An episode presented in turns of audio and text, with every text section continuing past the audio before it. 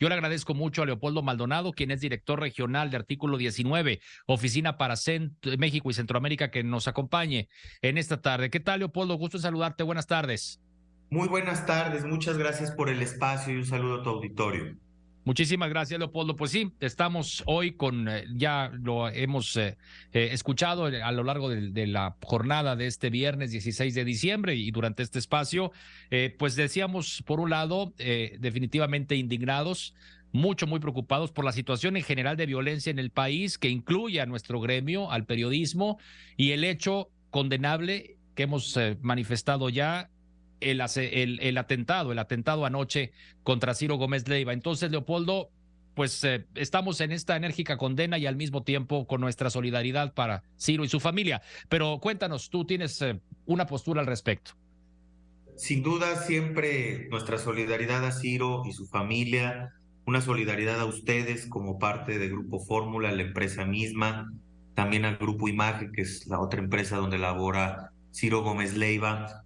Y eh, yo creo que muchos puntos a destacar.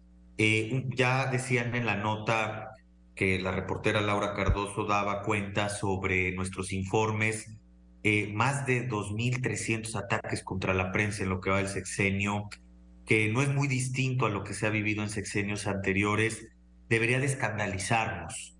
Debería de escandalizarnos que se agreda a la prensa cada 14 horas en este país y que prácticamente el 98% de los casos no se resuelvan, no haya una sanción para los responsables. Debería de ser un escándalo que eh, este es el año más letal para la prensa o uno de los más letales del que tengamos registro, pero lo que sí es que México encabeza la lista de países más mortíferos para comunicadoras y comunicadores este 2022 por encima de Siria, de Afganistán y de Ucrania, que están en una guerra abierta, declarada. Eh, y todo esto se ha venido denunciando en los medios de comunicación por parte de la prensa, por parte de quienes somos, eh, conformamos la, la, sociedad civil organizada, y parece que del otro lado, pues solamente hay oídos sordos. Eh, hay una total indolencia, las autoridades no acusan recibo.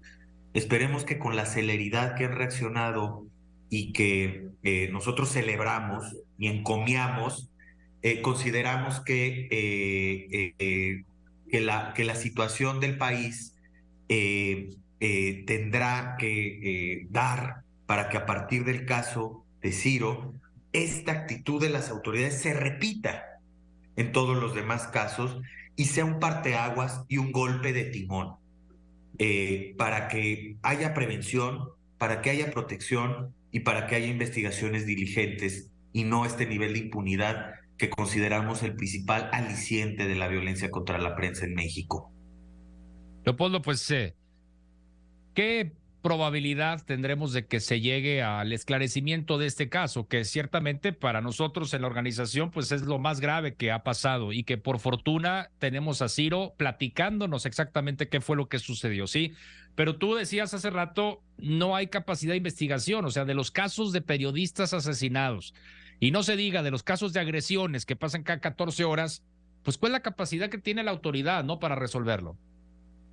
Pues prácticamente nula, porque al final, eh, eh, en esta nota que ya se comentaba previo a la entrevista, los principales agresores de la prensa son los funcionarios públicos.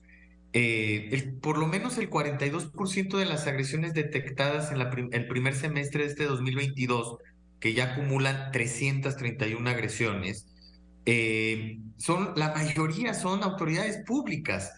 Y ahí es donde se pierde pues la imparcialidad, la independencia del órgano que se debe de encargar de las investigaciones, porque eh, son cómplices, están en contubernio con esas autoridades, las protegen, por eso las investigaciones no avanzan. Entonces, eh, e, esto es muy grave eh, y más grave aún es eh, el discurso estigmatizante, el discurso hostil en contra de la prensa que ha sido el sello de la casa en este gobierno y que en nada abona a distender o a disminuir la violencia contra la prensa. Al contrario, genera un ambiente de más animadversión social en contra de las y los periodistas.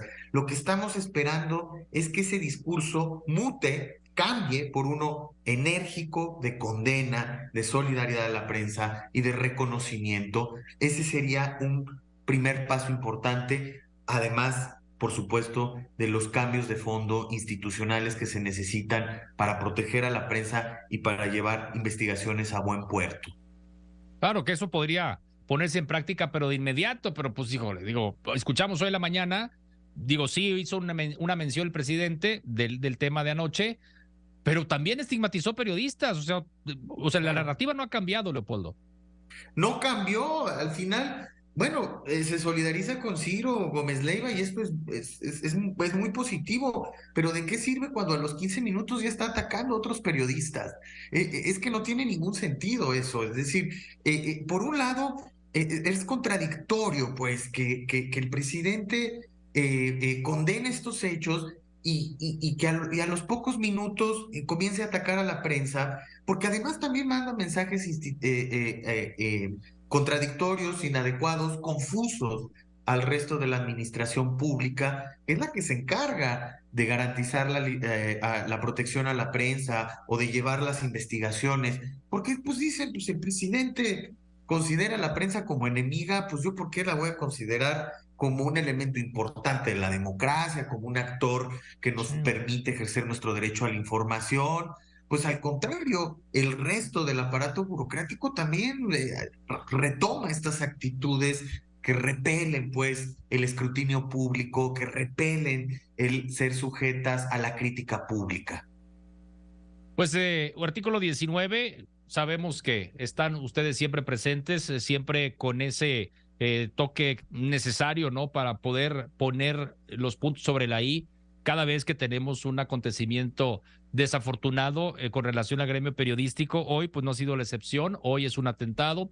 Han sido al menos 13 homicidios contra periodistas en lo que va de este año 2022. Eh, ¿Qué nos deja todo esto que estamos viviendo, Leopoldo? Y algún comentario adicional, reflexión, recomendación para quienes estamos en este frente. Pues lo primero es no normalizarlo. Eh, no es normal la violencia contra la prensa y no es normal el nivel de violencia que vive México, eh, eh, ni contra la prensa ni contra la sociedad en general. un poco explicarle al auditorio por qué es importante, porque de pronto no genera mucha solidaridad social o, en el resto de la sociedad este tipo de eventos eh, no genera mucha indignación y dice, bueno, pues si matan a 90 personas al día, ¿por qué me tengo que escandalizar por el asesinato de un periodista al mes o el atentado en contra de otro? No, eh, se trata de, la, de la posibilidad, de la viabilidad de construir democracia, porque sin periodistas no tenemos quien nos informe y quien nos permite ejercer nuestro derecho a la información.